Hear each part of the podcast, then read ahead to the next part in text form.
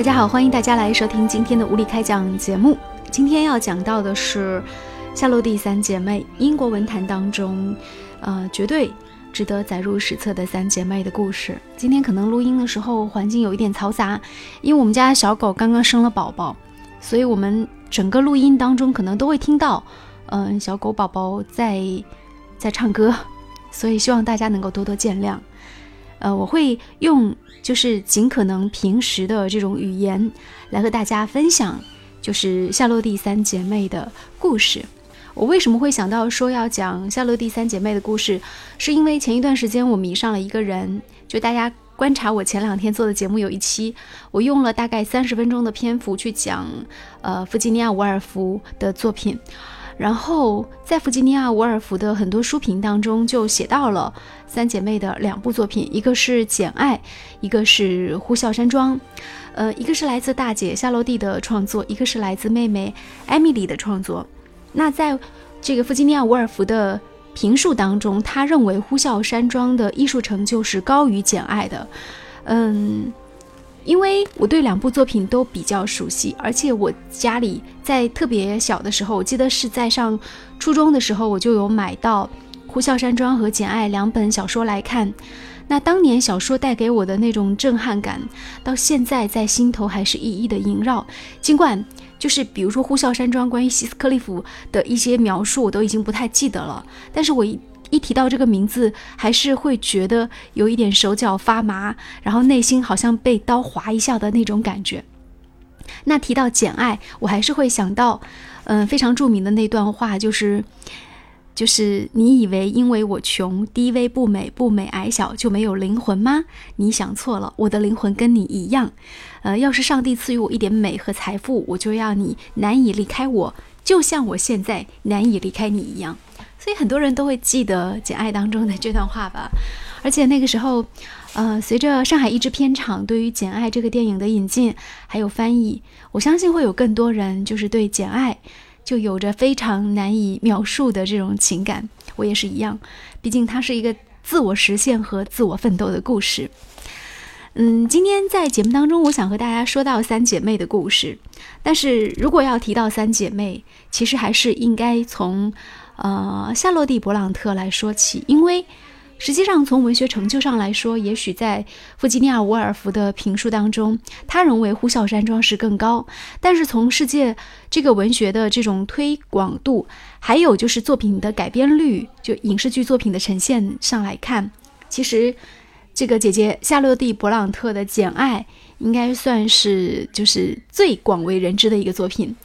而且在我很小的时候，我一直以为说三部作品啊，就是无论是《简爱》还是《呼啸山庄》，还是由这个妹妹安妮所写的一个，呃，我记得好像是家庭教师的故事，那个名字是叫做《艾格尼斯·格雷》，就是这三部作品，我都以为是同一个人的创作。那直到后来才发现说，原来它是来自于三姐妹的创作。呃，当然，三姐妹的创作还是有很多相似的地方。就比如说，因为这节时间已经不够了，所以我们就不太讲他们的故事。我就很想跟大家分享一下这个，比如说啊，我们看到这三个故事看起来是不怎么相干，对不对？比如说《简爱》《呼啸山庄》，还有安妮所写的那个呃《艾格尼斯·格雷》，但实际上它是很有关联的。比如说他们写的这个故事发生的地点。哎，都是跟他们的成长背景、跟这个庄园呐、农场啊有一定的关联。然后另外有一点就是，你看这个，呃，夏洛蒂·勃朗特跟安妮之间，就是他们两个人写的作品，其实还聚焦的是同一种身份——家庭教师。可能是因为《简爱》太有名了，所以艾格尼斯·格雷就没有那么有名，没有流传下来，他的风头被《简爱》完全盖过去了。但是其实。嗯，这里给大家八卦一个小事情。其实最早的时候，三姐妹把三本书送到出版社那里的时候，那这个最先打动出版商的，它反而是《呼啸山庄》和这个《艾格尼斯·格雷》。至于说这个夏洛蒂·勃朗特的写女教师的故事，他是没有通过的。后来夏洛蒂·勃朗特他觉得非常的难过，那他将自己的这种悲愤化作写作动力，才成就了后来的《简爱》。也就是《简爱》，他是第二次完成的，他二度创作。他不像艾米丽和这个妹妹安妮，就是他写的时候，这两个妹妹写的时候，他是一次成型的作品。嗯，所以我觉得大姐应该算是大器晚成，好事多磨。而且实际上最后也证明，这个家族当中两个天才的妹妹后来死的特别早，那姐姐还反而是活得最久的一个人，尽管也是不到四十岁哦，我记得是三十八九岁就离开人世。但是相对两个妹妹来说呢，她已经算是就是在人世里历经了更多的沧桑和经历了更多的人事。好，这一节我们就先说到这里，待会儿回来，我们先来听一首歌，呃，听个外国的歌。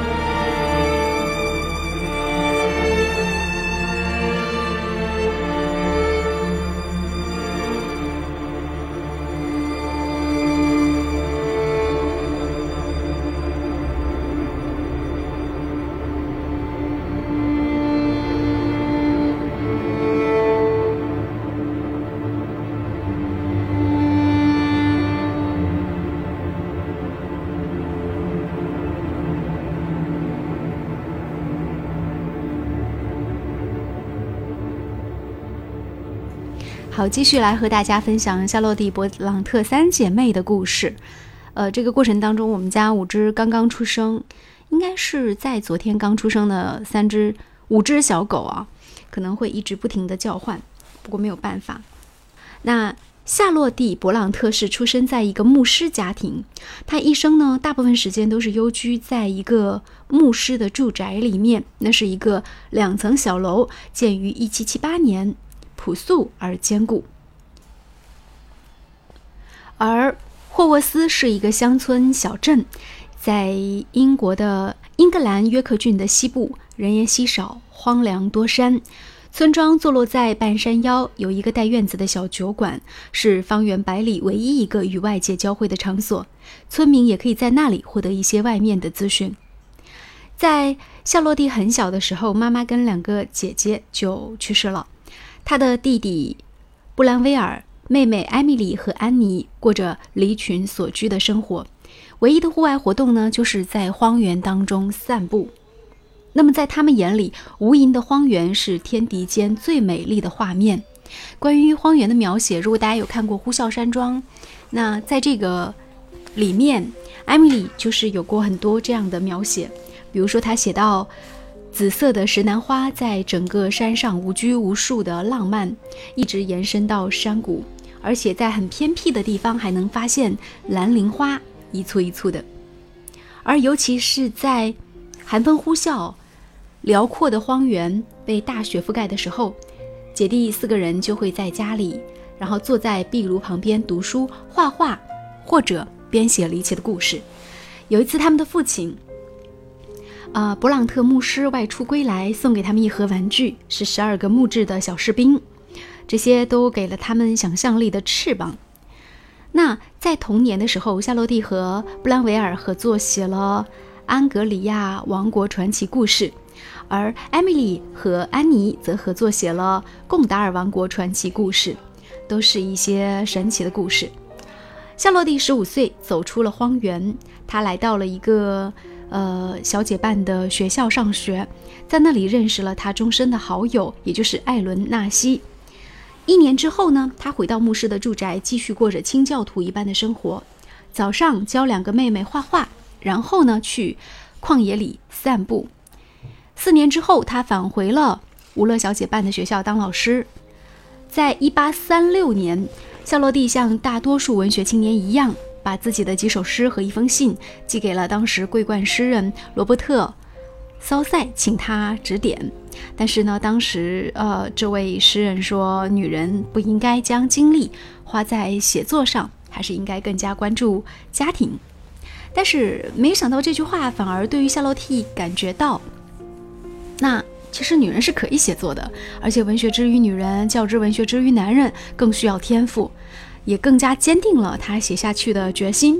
他反而辞去了学校的工作，到有钱人家里当家庭教师，希望能够改善家境。在一个寒冷的下午，他接到老同学来自布鲁塞尔的信，受到启发，决定去学法语，然后回来办一个女子学校。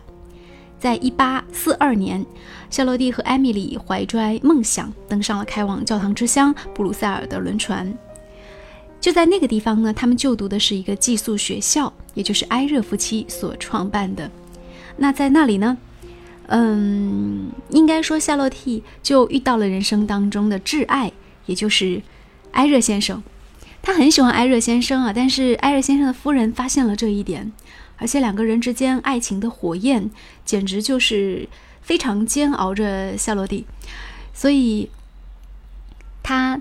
在返回了这个牧师住宅之后，在几年之后，他还继续给艾热写信。他说，他希望能够收到对方的回信，以对他多年的这种情感予一个回报。但是，不幸的是，他一直都没有收到任何回信。当然，这个其实是他人生里关于爱情启蒙很重要的经历。而这些呢，他也将感情就全部挥注到后来的《简爱》当中去。在一八四六年的仲夏，夏绿蒂完成了人生里第一部长篇小说《女教师》，而艾米丽写了《呼啸山庄》，安妮写了《阿格尼斯·格雷》，三部小说同时寄给了出版商。但是，这个很快得到回复的是，除了《教师》被退回，其他两部都留下来了。然后，夏绿蒂觉得非常的难受，所以那个时候夏洛蒂就。嗯，回到了布鲁塞尔，痴情的望着埃热先生的背影，写下传世的名著《简爱》。这是他有生以来以所有的激情和浪漫写成的爱情故事。当他写到《简爱》来到桑菲尔德庄园这一段时，简直无法停笔，一口气写了二十多天。在十个月后，当他在最后的一章的开头写下“读者，我嫁给了他”时，那他对埃热先生。始终不能够得到回应，在现实里无法得到补偿的爱情，终于在小说里得到了补偿。当然，他急着这部小说得到的，绝对不仅仅是他心灵上的这种补偿，还有整体家境的改变。因为这部书可以说是震惊了整个英国文坛，而且当时他是以男士的身份来发表作品的，所以很多时候。别人首先第一会认为说三个作品都是同一个人所写的，那还有人认为这位勃朗特是一位先生，而不知道她是一个女士。嗯，在这之后呢，可以说三位这个勃朗特都是震惊了英国文坛。嗯，在这个过程当中，他也给牧师一家带来空前的欢乐和生机。但好景真的不长哦，相隔三个月不到。呃，布兰维尔、艾米丽就相继去世了。之后，夏洛蒂的身边只剩下了妹妹安妮，但是安妮只比艾米丽多活了五个月，就去世了。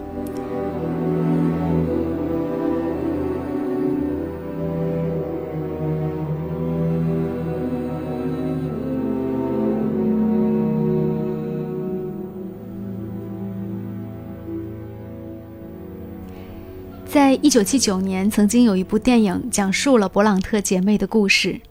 这部电影的名字就叫做《勃朗特姐妹》。电影以片段的方式再现了勃朗特兄妹四人的生活，手法含蓄。在电影当中也展现了十九世纪英国乡村的面貌。那里是一片荒原，风在空气里呼啸，永远有穿着红裙的女子埋头蹲在酒馆的门口。《呼啸山庄》是艾米丽唯一的作品，此外她还有一百多首诗歌。而安妮的作品则是。艾格尼斯·格雷，还有另外一部不知名的《房客》，她的知名度都逊于姐姐。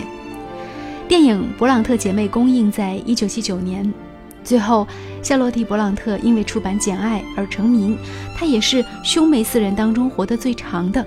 但是三十九岁那一年，她也离开人世。荒野，荒原，荒原总是残酷而又迷人的，在这个荒原上。简爱逃出了罗切斯特先生的庄园。希斯克利夫和凯瑟琳在这里相遇。勃朗特三姐妹在这样的荒原里长大，那里大风呼啸，大雨磅礴，与世隔绝。三个女孩埋头读书或写作，她们也许长相平凡，但是却透着智慧之光。他们都是凯瑟琳，他们也都是简爱。相信一定有很多人会迷恋那样一个时代——十九世纪维多利亚时代。女子质朴而倔强，生活在乡间，有着白皙的手臂和青春的酮体。她们害羞，情感奔放，她们被男人视为珍宝，命运却如同流星一般。她们穿束腰的古典长裙，她们早熟，她们爱男人，羞于启齿。她们有苍白的脸庞，有着灰色或绿色的眼睛。不要小看他们。他们善于维系表面的平和，而内心对爱情绝不手软。他们幻想出嫁之后的生活，但他们只有三姐妹当中的姐姐夏洛蒂·勃朗特活到了那一天，而最终她离开人世，也是因为难产而死。所以，也许婚后没有少女时代所想的那样的美好，但无论如何，在我们的青春时代。勃朗特三姐妹都曾经陪伴我们，做了一场青春而又残酷的好梦。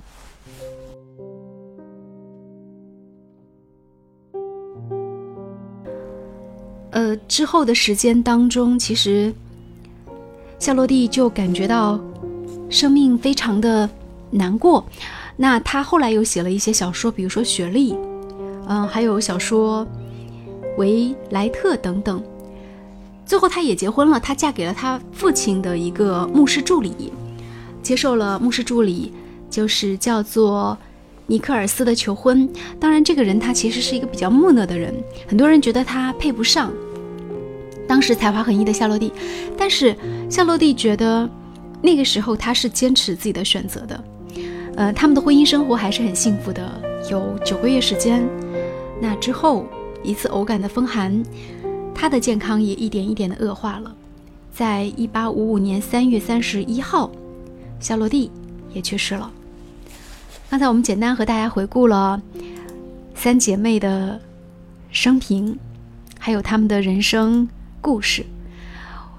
我觉得从世界史来看，她们似乎就是为了写这三部书而生的，因为对于整个世界来说，呃，这三本小说影响力实在是太过巨大了。在夏洛蒂一生当中，一共是写了四部小说，《教师》《简爱》《谢丽》和《维莱特》，还有一部没有完成之作《艾玛》。作为首部小说的《教师》，却是在夏洛蒂去世两年之后才得以出版的，《简爱》则是他的成名之作，而《谢丽》和《维莱特》饱含了夏洛蒂亲身经历与感受，也带着强烈的自传的色彩。就好像当年的简·奥斯汀最初出版《处处碰壁》一样，呃，夏洛蒂的出版之路一样是不顺利的。一八四五年，已经快三十岁的夏洛蒂才和两个姐妹自费出了一版诗集，可是反响平平，总共也就卖出去两本。但是呢，能够出版也给了她信心，所以在接下来的时间当中，三姐妹都是努力的去创作。那艾米丽·勃朗特的《呼啸山庄》，还有安妮·勃朗特的《艾格尼斯·格雷》，包括后来她写出来的《简爱》，三个作品都是相当出色的。那三个作品为什么当时会用男人的名字来发表呢？因为当时社会还是男女不平等的状况，所以啊，当时三姐妹的署名是男性的名字，分别是呃科勒贝尔、爱丽丝贝尔和阿克顿贝尔。很多经典是值得一读再读的，就好像勃朗特三姐妹的三部小说，堪称是经典。就好像他们跟简·奥斯汀的《傲慢与偏见》《理智与情感》一样，都是永载英国史册的。就好像看戏剧，你一定要看莎士比亚一样，想了解英国文学的这种细腻，我觉得一定要读的是三姐妹的书，还有比如说简·奥斯汀等等。好，今天节目我们就进行到这里，跟大家分享到的是三姐妹的故事。我没有用很这个就是悲苦的口气啊，我只是把我所知道的，然后一一告诉给大家。我相信在多年之后，我希望翻出来自己听一听，也能给自己一个提点。其实我挺佩服啊三姐妹的才华的，尤其是很羡慕艾米丽写出《呼啸山庄》的那种才情，但是。那作为人生个人奋斗来说，我觉得没有那么大才华的夏洛蒂·勃朗特为什么写出的《简爱》却能够受到更多的关注呢？他应该说反映了更多的普通人，嗯，希望能够有所成就的一种想法吧。《简爱》当中的那种不屈不挠的精神，他一定是会鼓励到所有的人。好，今天的物理开讲就进行到这里，喜欢我们的节目就订阅我们的频道，我是李杰，拜拜。